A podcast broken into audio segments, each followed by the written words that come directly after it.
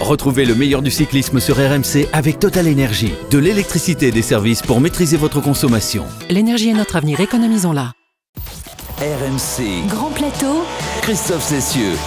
Salut à tous, il est le nouveau cannibale du cyclisme mondial. Tadej Pogacar a encore écrasé, voire dégoûté la concurrence aujourd'hui à l'arrivée à Luzardiden pour la dernière étape de montagne de ce Tour de France. À trois jours de l'arrivée finale sur les Champs-Élysées, le bilan du Slovène est tout simplement éloquent. Trois victoires d'étape, un maillot jaune sur les épaules avec plus de 5 minutes 45 d'avance, mais encore le maillot blanc de meilleur jeune et celui à poids de meilleur grimpeur. Qui dit mieux? Une domination outrancière qui dérange les uns, éblouit les autres. Alors, à qui Pogacar vous fait-il penser? À Eddy Merckx, le plus grand champion de l'histoire du cyclisme, ou Lance Armstrong, le plus grand tricheur de l'histoire du cyclisme? Ce sera le thème de notre partie de manivelle. Un Tour de France où les enjeux sont désormais minimes, oui. Vous me direz, il me reste bien la, la lutte pour le maillot vert ou encore la bagarre pour la deuxième place mais c'est à peu près tout. Quant aux Français, eh ils achèveront euh, probablement cette grande boucle avec une seule victoire d'étape, celle de Julien Alaphilippe, un peu maigre, même si Julien a tout tenté au cours de ce tour. Enfin, dans sa rétro-poussette du jour, Pierre Amiche reviendra sur un tour des années noires, l'édition 2006 remportée par l'Espagnol Guerrero, après que Floyd Landis, le maillot jaune, ait été convaincu de dopage et rayé du palmarès. Un mauvais souvenir évidemment pour euh, tous ceux qui étaient déjà là en 2006, notamment notre druide Cyril Guimard. Bonsoir Cyril. Bonsoir. Jérôme Coppel euh, n'était pas encore dans le tour en 2006, il était trop petit. Pas encore. Salut Christophe, salut à tous. Tu as évité les années noires, c'est déjà pas mal. Et Pierre-Yves Leroux était déjà là, lui? Non, j'ai évité les années noires. Je suis arrivé en 2008, moi. Ah, ouais, Ouais. C'était pas mal aussi. Ça a mal commencé avec les chaudières de, de effectivement à l'époque euh, Saunier Duval, mais euh, après euh, ça s'est amélioré. On l'espère en tout cas.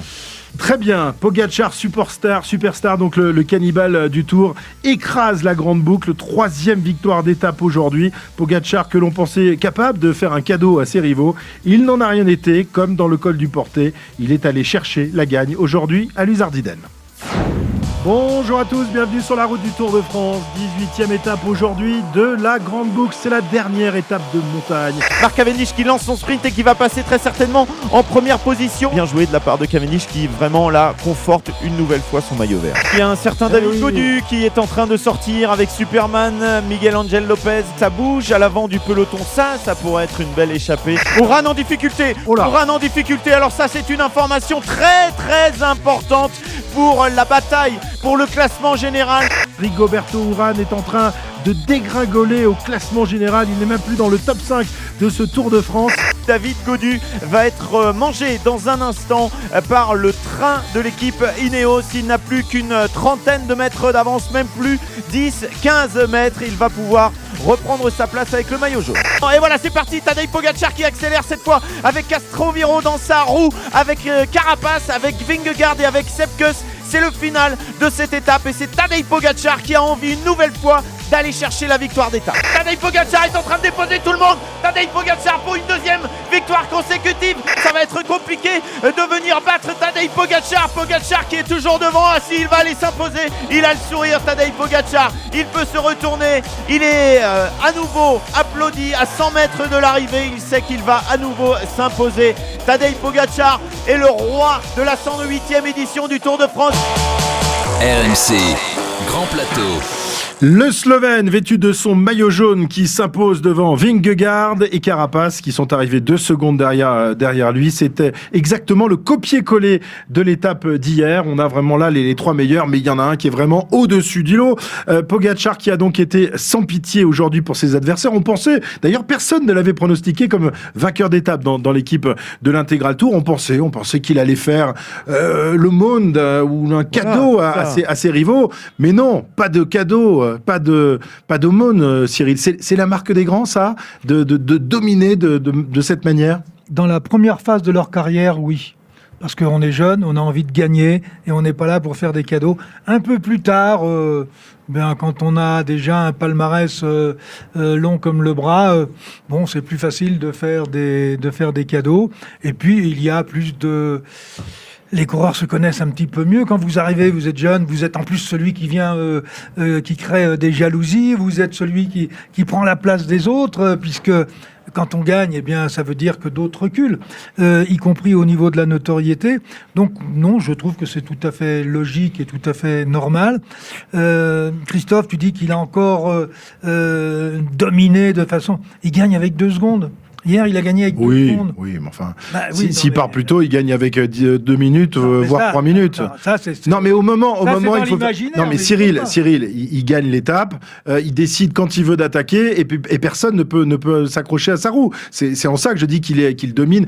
Trois victoires d'étape sur le tour, 5 minutes 45. Si t'appelles pas ça une, une grosse domination, je me demande ce que Non. tu entends comme grosse domination. Alors, Mais il a des œillères, il non. a des œillères, Cyril. Non, écoutez, tous les vainqueurs du tour, à part quelques-uns, gagnent au minimum entre 3, 5, voire 6 étapes sur le tour. On va en parler dans un instant avec Pierre-Yves. Il va nous donner des chiffres un peu plus précis que les tiens. Jérôme, euh, quand on a la gagne au bout des, des pédales, on, ne la donne pas. Quand on est un grand champion, c'est comme ça. On est un peu égoïste, on pense à soi-même et, et on veut pas faire de cadeau à ses adversaires. C'est ça, ça va nous donner euh, peut-être une première réponse à la future euh, partie de Manivelle qu'on aura un petit peu plus tard. Mais c'est vrai que Pogacar, c'est un peu le tarif maison, hein, trois victoires d'étape. Son premier grand tour au Tour d'Espagne, il en a gagné trois. Au Tour de France l'année dernière, il en a gagné trois. Cette année, il en gagne trois aussi. Bon, il veut tout rafler. Alors c'est vrai, c'est un peu dur, hein, surtout pour le maillot à poids. On a des mecs qui se sont battus depuis deux semaines pour aller grappiller Et le lui, en deux de jours, il a fait le maillot, quoi. Et lui, en deux jours, il a raflé le maillot. Voilà, comme l'année dernière, maillot blanc, maillot à pois, maillot jaune. Bon, bah, c'est le plus fort du tour, il n'y a rien à dire. On se demandait euh, il y a euh, dix jours maintenant s'il avait écrasé le tour et s'il avait déjà gagné le tour. Bah, on a la réponse aujourd'hui. on, avait déjà dit oui, mais on a confirmation. Normalement, les réponses avec Cyril Guimard, c'est 48 heures. Là, il a fallu attendre quelques jours de plus, même si évidemment, on se doutait après euh, le numéro réalisé dans le contre-la-montre que ce tour serait une longue et belle réussite pour Tadej Pogacar qu'on va écouter tout de suite, euh, sitôt la, la ligne d'arrivée franchie. It's unbelievable. Yeah. C'est incroyable. Après hier, aujourd'hui, je ne sais pas. Je me sentais bien, je suis vraiment content avec la victoire, c'est fou. C'est un jeu pour moi depuis que j'ai commencé. Je suis super heureux. J'ai peut-être 50% de chance de gagner le tour, je ne sais pas. Il reste encore 3 jours, mais oui, ça sent bon. C'était super compliqué. Déjà dans le tour malais, j'étais juste dans les roues et il fallait tout oublier. J'étais juste concentré et dans la dernière montée, j'étais au maximum. Yeah, that was the maximum. Il était au maximum et il a euh, 50% de chance de, de remporter le, le tour. On le croira ou on le croira pas. Euh, Pogacar, euh, donc je le disais, mais Cyril n'est pas tout à fait d'accord, écrase le tour. 5 minutes 45 d'avance avant le dernier chrono. Euh, ça devrait encore augmenter, voire euh, monter de une ou deux minutes supplémentaires. On est dans, dans les eaux aujourd'hui des, des plus grandes dominations du tour, Pierre-Yves? Bah, moi, je suis euh, plus gentil que toi. Je lui ai donné que 15 secondes. Je suis parti sur 6 minutes d'avance euh, la- sur la victoire finale pour, les statistiques. Alors, on sera loin des 28 minutes 17 de Fausto Coppi euh, d'avance en 1952 sur Stan Hawkers. Et puis, très loin, forcément, des 8 secondes de 1989 entre Greg Lemon et Laurent Fignon. Mais justement, entre 89 et aujourd'hui, euh, 2020, bah, il n'y a pas beaucoup de périodes et de garçons qui ont été obligés et qui ont réussi à mettre vraiment des écarts. Il y a eu Nibali en 2014, 7 minutes 39 sur Jean-Christophe euh, Perrault. Et puis sinon, bah, ce sont les années noires. C'est-à-dire qu'il faut aller euh, sur les années. Lance Armstrong, 6-19 en 2004 sur Andreas Klöden. Euh, L'année d'après, en 2002 sur Bellocchi, euh, il avait également euh, plus de 6 minutes. Dans les années 2000-2001 avec Ulrich, c'était 6-44 et 6-02. Donc on est vraiment là sur le même euh, timing. Alex Zoulet, 7-37 en, en 99. Donc voilà, ça ramène à ces années-là. Euh, sinon, la plupart du temps, on est autour de la minute ou quelques secondes. Même, même Merckx et Hinault ne, ne gagnaient pas avec autant d'avance à leur si, grande époque. Quand, quand on repart plus loin encore, on a même 10 minutes d'avance euh, entre Laurent Fignon et, Bernard Hinault, par exemple. C'est arrivé. Euh, donc il y a eu de grands écarts, mais c'est vrai qu'en général, on est quand même sur des, écarts un peu serrés. Et puis, euh, on a aussi vécu un événement aujourd'hui parce que un maillot jaune qui gagne deux étapes consécutives, c'était pas arrivé depuis 1979 avec Bernard Hinault sur les étapes 23 et 24. À l'époque, il avait gagné sur les Champs-Élysées. Et ça, on le verra peut-être demain, on sait jamais. Voilà, sait-on jamais. Pogacar, qui à n'en pas douter, va donc euh, remporter son deuxième Tour de France dans trois jours sur les Champs-Élysées, même s'il ne se donne que 50% de, de chances de, de le faire. Il était déjà le plus jeune vainqueur du Tour de l'après-guerre. Il va devenir le plus jeune double lauréat, et ce n'est sans doute qu'un début, d'où la question de notre partie de manivelle. Pogacar est-il un futur Hino ou un futur Armstrong? RMC, Visiblement, il semblerait que vous n'appréciez pas la bicyclette, mes amis. Hein Aucune information ici, putain, c'est quoi ça la partie de manivelle. Oh là là, oh là là là là, c'est pas possible de donner un coup de tête La journée galère. T'as déjà fait du vélo Viens, viens Alors, il faut savoir qu'au même âge, ni Hino, ni Merckx, ni Anquetil, ni même Indurain n'avaient remporté un seul euh, Tour de France, hein, puisque la plupart des, des, quintuples vainqueurs euh, ont commencé à remporter un tour à 23 ans. Lui, là, euh, il n'a que 22 ans, il en a déjà deux à son actif. Enfin, deuxième, ce sera dimanche. À ce rythme-là, on se demande s'il ne va pas exploser les compteurs et renvoyer tous ces grands champions au rang finalement de, faire valoir, Cyril. à ce rythme-là, ça peut être 7, 8, 10 Tours de France, non? Oui, on peut, on peut l'imaginer comme cela, mais vous savez, la réalité euh, est quelquefois différente. Rappelez-vous Jacques Anquetil, il gagne son premier tour à 23 ans, et pendant 3 ans, il ne gagnera plus le tour. Et il reviendra en 61, où il gagnera le 61, 62, 63, 64. Oui, mais alors s'il lui arrive la même chose, à 25 ans, il revient, s'il gagne pas les trois prochains, à 25 ans, il revient, mm. et il a encore 6 euh, ou 7 euh, possibilités quand même, non? Oui, mais c'est l'avantage de gagner, de gagner, de gagner tôt. Mais n'oublions pas que tous ses adversaires les plus, les, plus importants n'étaient pas au départ de ce tour, ou s'il l'était comme Roglic, euh, bah, Roglic a explosé, mais euh, Egan Bernal n'était pas là, et puis, euh, et puis on attend Evenepoel. Ouais, ce, sont... sans doute des garçons qui se seraient glissés dans, ces six minutes. C'est vrai qu'on peut l'imaginer. Ah oui, bien sûr. Déjà rien que contre la montre, si vous prenez Evenepoel, bon, on l'a déjà évoqué, il faut qu'il apprenne à faire du vélo. Sinon, dans les descentes, euh, il nous fera des pierres à la tour. Hmm. Alors, franchement, euh, même si Bernal peut le challenger, euh, c'est sans doute son, principal adversaire avec Roglic, même si Roglic va, va prendre bah, il va, régresser de, plus, on voit quand même pas ni Roglic ni Bernal capable de challenger Pogacar, vu les performances réalisées au cours de ce tour, Jérôme. C'est surtout que Pogacar, il est beaucoup plus complet encore que Bernal. on l'a vu sur les chronos, il est capable de gagner le chrono euh, dans, le, Tour de France. Euh, alors, à la planche des belles filles, on s'est dit, OK, il a gagné parce que ça arrive en bosse, mais là, euh, le chrono changeait l'aval, c'était pas en bosse et il a gagné quand même. Donc, Bernal, c'est vrai que je pense qu'il est encore un, petit ton en dessous, mais après, faut voir avec, alors on l'a pas vu sur ce tour-là, mais si lui, c'est leader unique de son équipe et puis qu'après vous avez euh, Jumbo et Ineos qui ont leur euh, leader à plein potentiel et les équipiers à plein potentiel aussi, euh, peut-être qu'il y aurait moyen de le déstabiliser comme ça. On n'a pas pu le voir sur ce Tour de France, mais je vois pas d'autre solution pour le déstabiliser que vraiment avoir des équipes fortes autour d'un leader comme Bernal ou Roglic, même s'il va régresser, mais on aura, on a quand même Vingegaard pour Jumbo-Visma. Il faudra vraiment avoir un peu des, alliances implicites entre les équipes pour le déstabiliser. À la pédale pure, je vois pas comment euh, ils vont pouvoir le déstabiliser. Et oui, je pense que, euh, que euh, Pogachar, il est parti pour en gagner un paquet de tours et plus que 5. Le, seul finalement avec lequel Pogachar peut rivaliser, c'est Lance Armstrong, finalement, qui avant de se voir rayer des palmarès en avait remporté 7.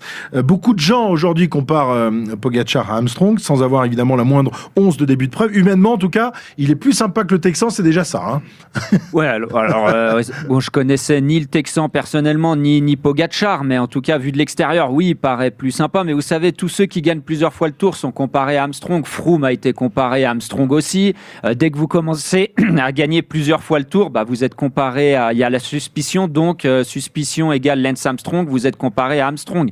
Euh, voilà, comme tu l'as dit, pour l'instant, il n'y a pas de preuves. C'est vrai qu'il y a des mhm. performances incroyables et puis on est en droit de douter. alors, est-ce qu'elles vous semblent incroyables, ces, ces performances? Est-ce qu'elles vous inquiètent, ces performances? Ou alors, euh, c'est uniquement euh, le, le, voile du soupçon qui pèse éternellement sur le Tour de France qui nous fait penser à ça? Bah, le soupçon, il sera toujours sur le cyclisme et sur le Tour de France, bien sûr, mais pas, pas que sur le Tour de France. Alors, on a évoqué les, les années Armstrong, sauf qu'Armstrong, on a aujourd'hui les preuves on a les aveux. Mais il a fallu attendre quelques années quand même. Oui, que la police s'occupe des choses. Oui, mais on, a vu aujourd'hui que, la police était toujours là sur le Tour de France. Mais, il faut qu'elle y reste. La gendarmerie euh, plutôt. Euh, oui, enfin peu importe. Euh, il, faut qu'elle reste présente. il faut que l'ensemble des équipes et du peloton sachent que si on triche, on, risque de se faire piquer pas par l'Union cycliste internationale ou les instances de, de l'Union internationale, entre autres sur les, les problèmes de dopage, euh, mais que la police est beaucoup plus efficace. Les, les fédérations, euh, elles trouvent pas grand-chose en fait, hein, à part piquer les petits euh, qui, qui bricolent dans leur coin. Donc, euh, je crois qu'à un moment, il va falloir nous qu'on se dise bon, il y a les années Armstrong, point, ça va, et puis on va on va pas passer notre vie là-dessus. Euh, Aujourd'hui, il y a eu les années Festina, euh, Cyril. Oui, mais après il y a eu les années Armstrong et après il y a eu toute la suspicion sur les années. Oui, mais attendez, refaisons un tout petit point d'histoire. Tout est parti du CONI en Italie avec Ferrari et Conconi qui ensuite, Monsieur Conconi, était le médecin de l'Union cycliste internationale. Non mais Cyril, Cyril, Cyril, c'est parti d'avant. Arrête un peu, c'est parti d'avant. Mais c'est ce que je suis en train de dire. mais même avant Ferrari, avant Conconi, je suis désolé. Euh...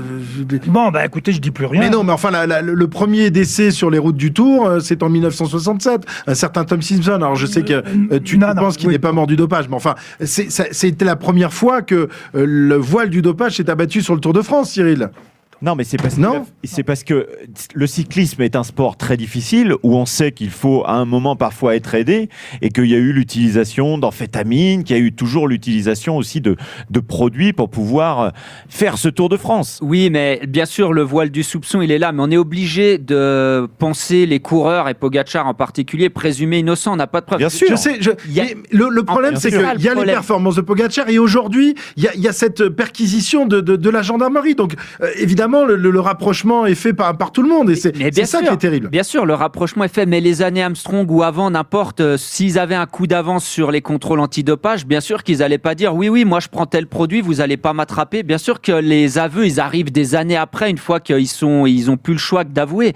Donc pour l'instant, bah, Pogachar, il a le bénéfice du doute mais le bénéfice du doute. Dans le bénéfice du doute, il y a doute, c'est normal. Et on se doit douter, on peut pas mettre notre main au feu pour personne. Parce qu'on doit douter de Vingegaard aussi dans ce cas-là, parce qu'il est capable quasiment de suivre. Euh, c'est ça, c'est ça. C'est là que ça devient compliqué. Alors après, on suit le, Tour de France, on suit les étapes, on s'enflamme pour, pour cette course, et puis c'est ce qu'on doit faire pour l'instant. C'est ce qu'on doit faire. Mais on s'enflamme, mais on a toujours une retenue. Euh, alors que lorsqu'on commente un match de rugby, lorsqu'on commente un match de foot, il n'y a, a aucune retenue. C'est ça. Mais là, avec le vélo, à chaque fois, on, se fait insulter sur les réseaux sociaux quand on s'enthousiasme pour la victoire. Donc, c'est voilà, c'est on a. Mais on a une retenue que dans le sport cycliste. Je sais. Vous avez des certains sportifs qui disent ah là j'aurais pas pu jouer mon match ou machin sans, sans euh, infiltration. Putain, mais si vous dites ça dans le vélo, euh, vous avez un, un fusil sur la tempe et vous êtes mort.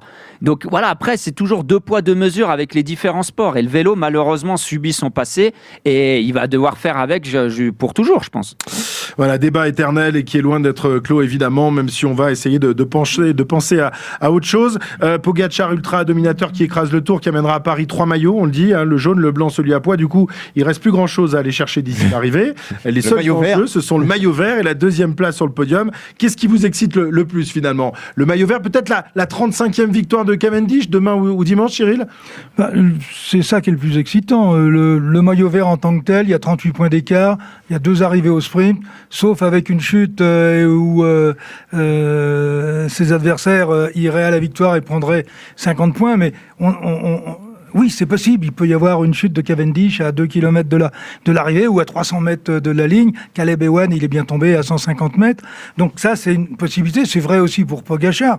Donc mettons de côté tout ce qui peut arriver de plus, euh, de, plus fort dans la, déception qui est, qui est, la chute et l'abandon, que, ça, que ce soit pour le maillot jaune ou le maillot vert.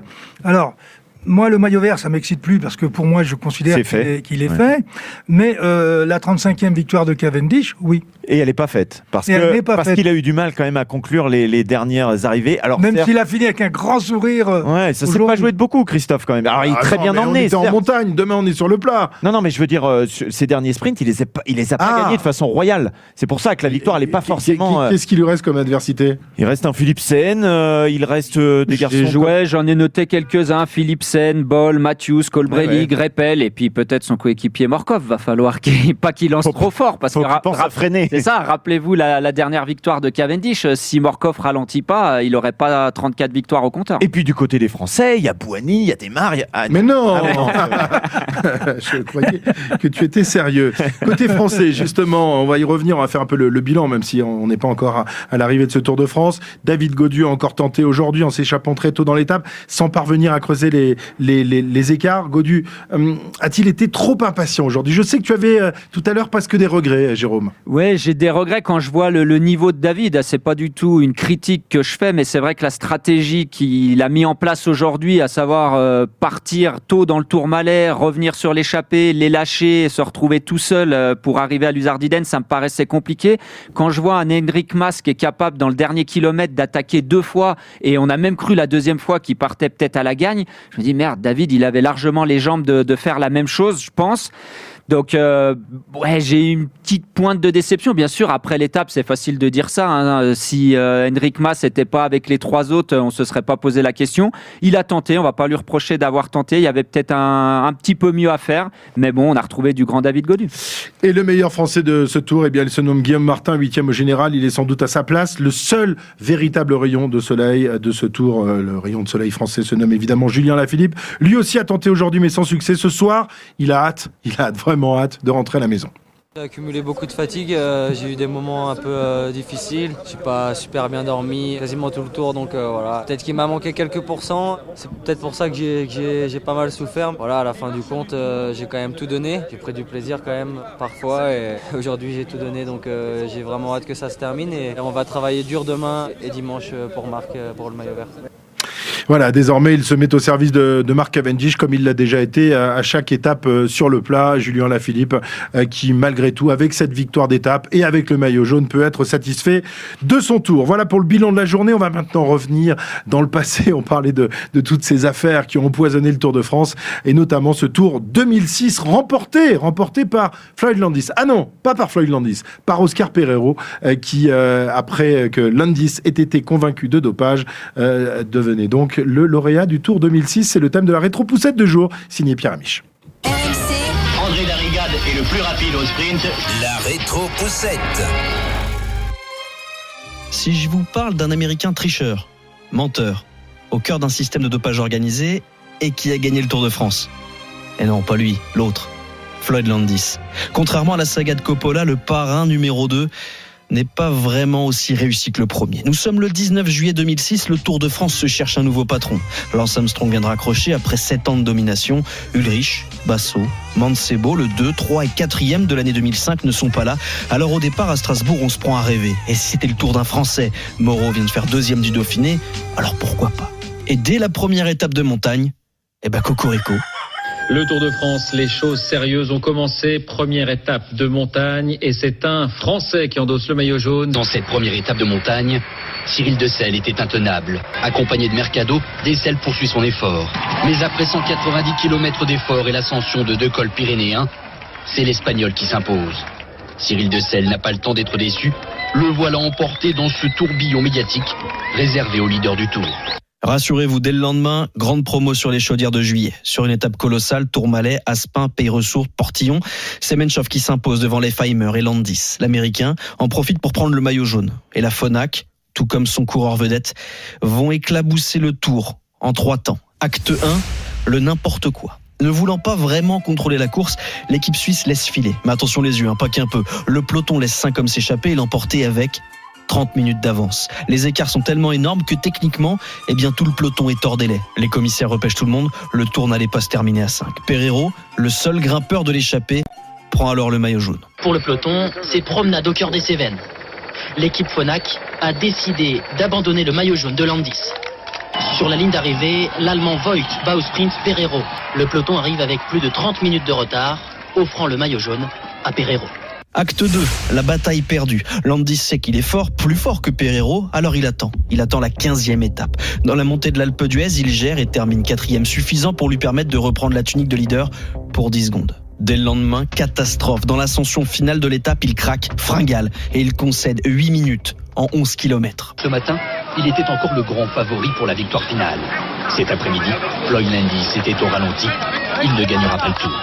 Acte 3, Landis le miraculé. Le 20 juillet, la Fonac et son leader sont survoltés. Dès le col des saisies, Landis donne la charge. L'effet produit est incroyable. Dans la montée suivante, le col des Aravis, il décroche tout le monde et part seul dans la pampa.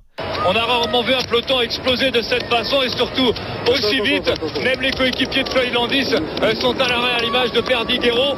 L'Américain réalise un festival. Floyd Landis pointé seul à 6 minutes des, des 11 hommes de tête. La caisse d'épargne, la T-Mobile, la CSC font rouler. Et à 6 ou 8 contre 1, eh bien Landis creuse encore. Un effort sidérant et une image qui restera gravée. Floyd Landis qui va à sa voiture, récupère un bidon, le vide sur sa tête, roule, redescend à sa voiture, récupère un bidon, le vide sur sa tête. Landis, au total, se sera vidé 160 bidons sur la tronche. À Morzine, Landis l'emporte avec plus de 6 minutes d'avance. Le tour est relancé.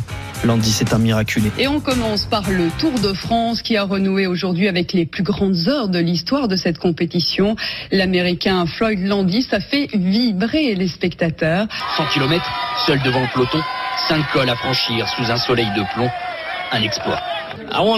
Je veux gagner le tour. Après mon passage à vide d'hier, je devais réagir. Alors évidemment, Floyd Landis est chargé. Une semaine après son tour de force, la honte, à nouveau, sur le Tour de France.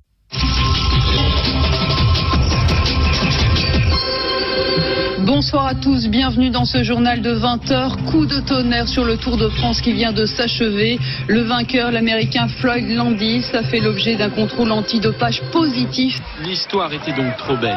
Celle d'un Floyd Landis ressuscité, d'un maillot jaune pratiquement à l'arrêt, au bord de l'abandon, et qui, le lendemain, laisse tout le monde derrière lui et triomphe en solitaire à Morzine. Le champion américain allait subir un contrôle antidopage. C'est la règle pour le vainqueur. Et c'est ce test qui s'est avéré anormal, positif à la testostérone. Le lendemain, Landis ne perd pas de temps et organise une conférence de presse. Il ne s'est pas dopé. Son taux de testostérone est 11 fois supérieur à la normale, mais ses excuses sont limpides. Bah, j'ai toujours eu un taux de testostérone très élevé. Il ajoute J'ai des problèmes de typhoïde, des piqûres de cortisone, une soirée arrosée. Bref, mensonge. Pire, en 2009, l'Express révèle que des hackers ont été payés par l'entraîneur de Landis pour tenter de trafiquer les données informatiques de la FLD. Aujourd'hui repenti, il est l'un de ceux qui ont fait tomber Lance Armstrong. Petit fermier tranquille, la pomme ne tombe jamais trop loin de l'arbre. Il est aujourd'hui vendeur légal de cannabis. Floyd Landis, stupéfiant jusqu'au bout. Voilà, les années noires du, du Tour de France. hein. Il n'y a pas eu que Armstrong, il n'y a pas eu euh, que Festina, il y a eu aussi euh, cette histoire de, de Landis qui s'est bien foutu de, de tout le monde en, en 2006. Et euh, voilà, il avait trop bu de whisky, c'est ça C'est ce qu'il avait dit euh? Il avait dit des soirées arrosées, whisky, euh, malade, euh, voilà. L'année suivante, il y a eu Rasmussen. Et l'année dernière, voilà.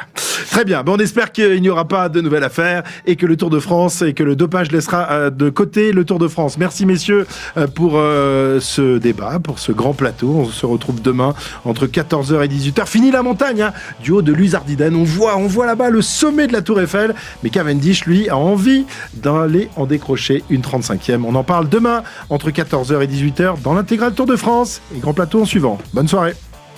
RMC, Grand Plateau. Retrouvez le meilleur du cyclisme sur RMC avec Total Énergie. De l'électricité et des services pour maîtriser votre consommation. L'énergie est notre avenir, économisons-la.